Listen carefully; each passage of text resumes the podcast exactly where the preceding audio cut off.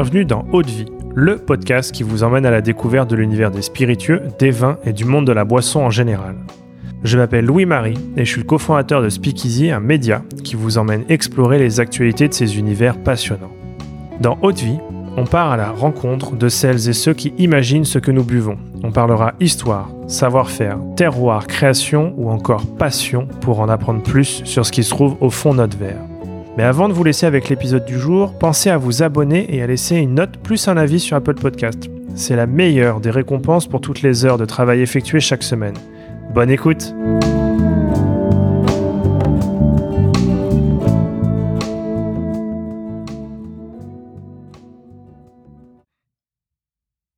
Super, allez, c'est reparti. Euh, aujourd'hui, je suis avec François Longto, cinquième génération de la distillerie qui porte le même nom. Bonjour François. Bonjour à toi, merci de m'accueillir. Euh, alors cet épisode, il fait suite à l'entretien que nous avons eu ensemble pour découvrir euh, Longto. Euh, si vous ne l'avez pas encore écouté, je vous invite à le faire avant de poursuivre avec cet épisode. Et puis si c'est déjà fait, vous êtes au, au, bon endroit. François, si cela te convient, j'aimerais que tu nous fasses découvrir l'univers d'un rhum, en particulier au travers d'un portrait chinois. Ouais.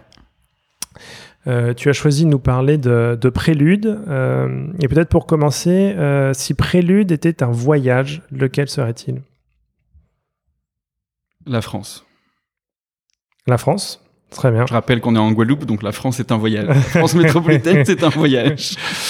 et un moment de dégustation, par exemple, au, au cours de ce voyage, est-ce qu'il y a un lieu dans lequel tu t'installerais pour, pour déguster Prélude?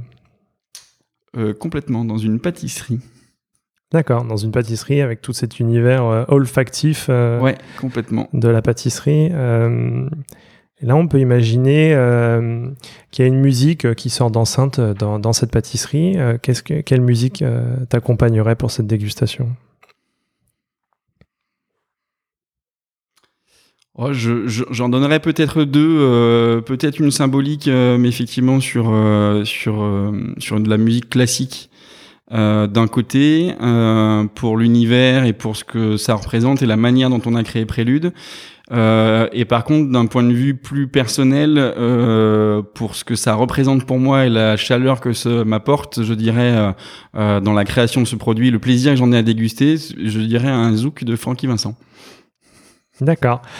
Euh, et puisqu'on est installé dans cette pâtisserie, euh, quel dessert euh, tu mangerais accompagné de prélude alors là, je l'ai parfaitement en tête puisque je mangerais un. Alors je ne me souviens plus comment ça s'appelle, mais un dessert praliné de Cédric Grolet, très clairement.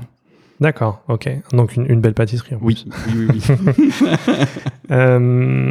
et là, on imagine qu'une émotion arrive avec cette dégustation entre ce rhum et cette pâtisserie, euh, quelle pourrait être cette émotion? Oh, le plaisir et la liberté de faire ce qu'on veut. Clairement. Une belle, une belle émotion. Euh, peut-être pour continuer sur Prélude, euh, si tu devais décrire en trois mots, et vraiment uniquement trois Préludes, quel mot tu choisirais? Liberté, plaisir et gourmandise. Très bien. Et, euh, peut-être pour parfaire ce, cet univers qu'on vient un peu de décrire, euh, avec euh, cette pâtisserie, avec ce dessert, cette dégustation, la musique qui l'accompagne, si on devait garder juste une image de ce moment-là, qu'est-ce qu'on verrait sur un peu cette carte postale, sur cette image capturée? J'aurais peut-être un peu de praline autour des lèvres et du coup je viendrai l'enlever avec un verre de, de prélude. ah, très très bien. Parce euh... que effectivement je m'en serais foutu partout. un beau moment de dégustation. Oui, clairement. euh, et maintenant que tu nous as plongé un peu dans cet univers, est-ce que tu peux justement nous parler de prélude euh, en quelques mots, nous présenter un peu ce rhum? Alors Prélude, c'est une euh, création, réflexion effectivement qui m'appartient, puisqu'effectivement euh, c'est au moment où je, en fait quand je quand je rejoins mes parents en 2011, je suis pas prédisposé à faire effectivement le côté maître de chai. Je me l'approprie à partir de 2012, et en 2012, je me rends compte que le travail avec les tonneliers est un travail qui doit être fait euh, de concert, qui doit être presque faite main dans la main et je me retrouve pas dans cette dynamique-là avec le tonnelier de l'époque. Euh, donc je pars à la recherche de nouveaux tonneliers avec un état d'esprit euh, euh, et, surtout un rapport humain très franc et très fort. Euh, je trouve totalement, effectivement, bah, je, je, trouve effectivement ce, ce, rapport avec un monsieur qui s'appelle Emmanuel Boudaric. Euh, et Prélude est créé grâce effectivement à, à l'apport d'un de chaîne neuf et du travail qu'on a pu faire ensemble autour de ce de chaîne neuf. Euh, et donc euh, le travail sur la taille du tonneau, donc ce sont des tonneaux de 225 litres, sur la chauffe qu'on a apporté à ce tonneau, donc on est sur la chauffe faible longue, et sur le grain qu'on a choisi pour ce tonneau, donc sur du grain fin.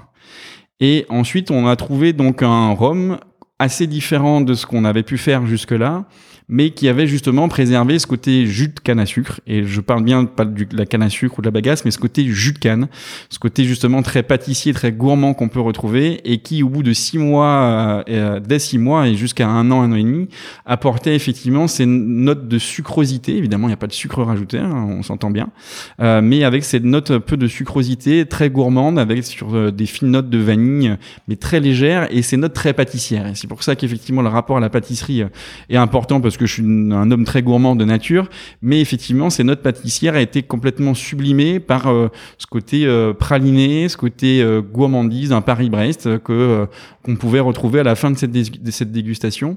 Et ça vient essentiellement de l'assemblage du coup de plusieurs tonneaux, de plusieurs fûts, compris entre 1 et 3 ans, avec euh, ce vieillissement et avec cette catégorie de fût de 225 litres, chauffe euh, faible, longue, grain fin, et euh, issu d'un rhum à 50 degrés, issu uniquement de canne rouge. Tous ces éléments-là font qu'on arrive sur un rhum qui est pour moi honnêtement mon rhum préféré chez Longto et, et, le rhum que je bois le plus souvent. Donc c'est vrai que c'est un rhum qui à la fois est techniquement assez poussé et en même temps une émotion, une affinité particulière pour moi. Euh, donc c'est c'est voilà, mon prélude.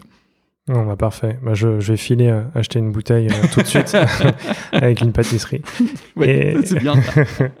et où est-ce que je peux retrouver euh, Prélude chez les cavistes? Oui, bien sûr. Donc en France métropolitaine, vous pouvez le trouver chez les cavistes, chez, chez quelques restaurants, mais principalement chez les cavistes. Ouais. Bon bah super, génial. Bah, je file. Un grand merci François pour cette découverte. Merci à toi et à très bientôt.